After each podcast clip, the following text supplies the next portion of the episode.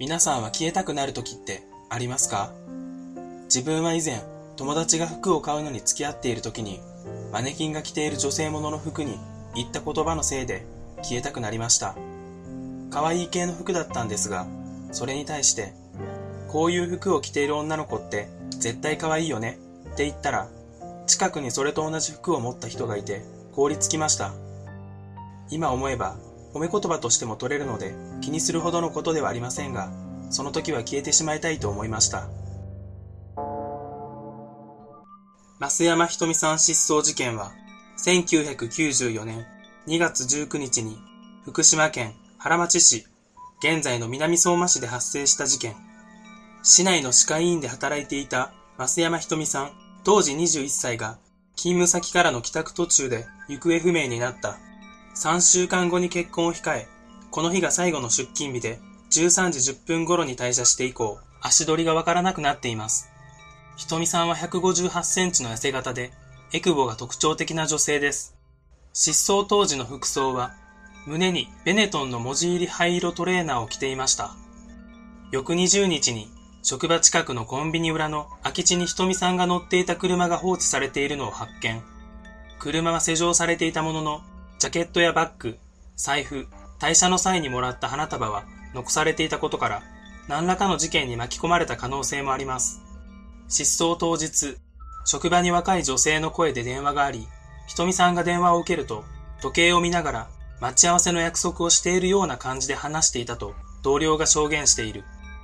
この電話の相手は、婚約者の元愛人だったとの情報もあります。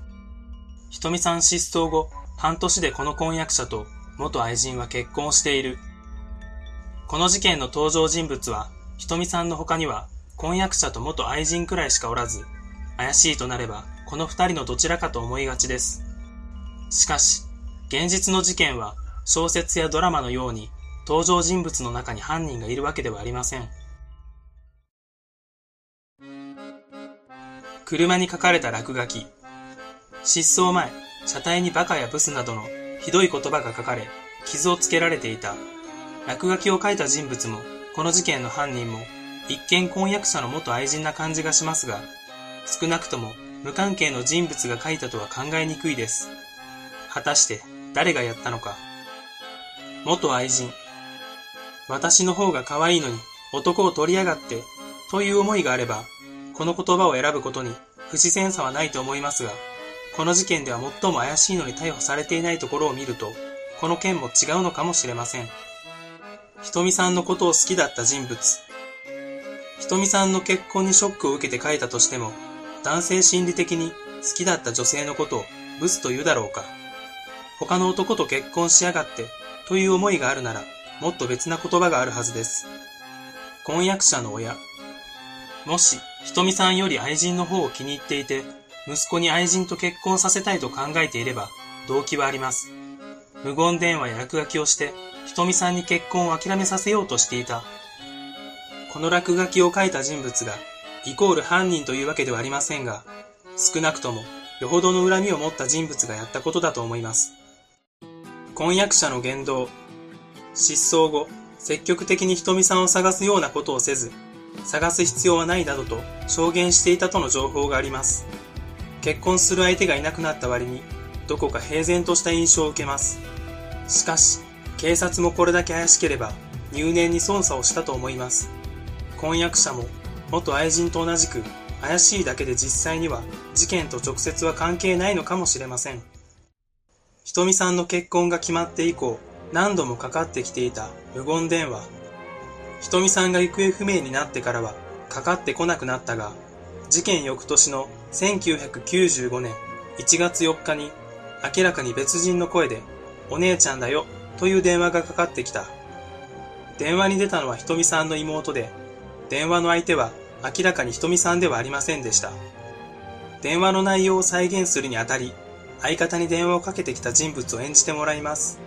それでは登場してもらいましょう。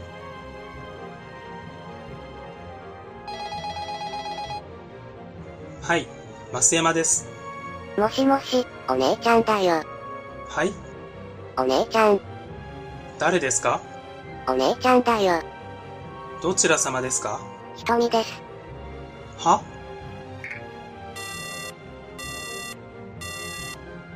これで電話は終わりだが、ひとみさん失踪後、不審な電話を録音するようにしていたため、内容がすべて録音されていた。この電話に関しては、様々な考えが飛び交っていますが、ここでは、よく言われている割に、一見ありえなさそうな説を考察します。ここからは、オカルトめいた考察になります。この説を考察するにあたり、以下の2つのパターンがあり、タイムスリップした場所で電話をしてきたのか、タイムスリップから戻ってきてから電話をしたのかで、考察が大きく変わってきます。タイムスリップした先で電話をかけてきた場合、増山さん宅と同一局内の公衆電話からかけられたもので、声の特徴的に50歳以上とされている。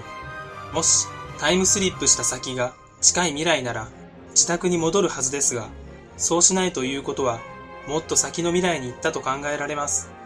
その未来で数十年を過ごし、そこから電話をかけてきたのなら、ひとみさんを見つける術はありません。しかし、増山さん宅と同一局内の公衆電話からかけられたというのは事実としてあるので、南相馬市にある公衆電話58台、これらすべてを撤去すれば、必ず撤去前にひとみさんが現れるはずです。しかし、普段は使わない公衆電話でも災害の時には必要となってくるため、この方法は現実的ではありません。そもそもすでにタイムスリップしたひとみさんが電話をかけている可能性もあります。タイムスリップから戻ってきてから電話をした場合、ひとみさんは別の次元で30年近くの年月を過ごした後、元の次元に戻り、電話をしてきた。別の次元でどのような生活をしていたかはわからないが、電話の内容を見ると助けを求めるというよりは、懐かしくて、思わず電話をかけたように感じられる。電話をしたものの、当時の年齢とは大きくかけ離れているため、自分だと分かってもらえなかった。タイムスリップなど信じてもらえるとは思っておらず、声を聞けたことに満足して電話を切ってしまった。電話をせずに会いに行けよと思うかもしれませんが、もし自分の方が両親より年上になってしまっていたら、会いに行けるでしょうか最後に家族の声を聞いて、踏ん切りをつけ、別の人生を歩んでいくことを選ぶ人も多いのではないでしょうか。その後また別の次元に戻ってしまったのか、この次元に留まっているかはわからないが、もしまだこの次元にいるとすれば、現在の年齢は75歳以上になっている。前述した通り、怪しいと思われる婚約者と元愛人からは犯行を裏付けるようなものは出てきませんでした。ならば、自発的に失踪した可能性を考えてみる。度重なる嫌がらせなどで将来に不安を感じたのなら、婚約者を置いて消えたくなる気持ちもあるかもしれない。そんなことのために家族や仕事をすべて捨てるくらいなら婚約を破棄すればいい話で、車に財布やジャケットまで置いてどこかへ行く可能性は薄い気がします。この車の状況から見えてくることは、誰か知らない人物に連れて行かれたというよりは、知っている人物が車の外にいて、少し話すつもりで車を降りたのではないでしょうか。もしその人物の車に乗り換えるなら、バッグと財布を置いていくことに違和感があります。かといって、歩いて遠くまで行くなら、2月の中旬ということを考えると、ジャケットを持っていかないことも腑に落ちません。そう考えると、知り合いと話すために車外に出て、すぐそばで話そうと言われて車を施錠したという流れが想像できます。どこか店に入るとしたら目撃されているはずなので、近くに住んでいるその人物の家かどこかへ、そこで何らかのトラブルに巻き込まれたのかもしれません。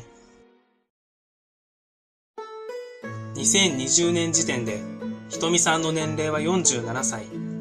現在もご両親は娘さんの帰りを待っています。いつかこの動画のタイトルが未解決から未解決になることを願っています。この動画は以上となります。よかったら高評価やコメントをいただけると嬉しいです。最後までご覧くださりありがとうございました。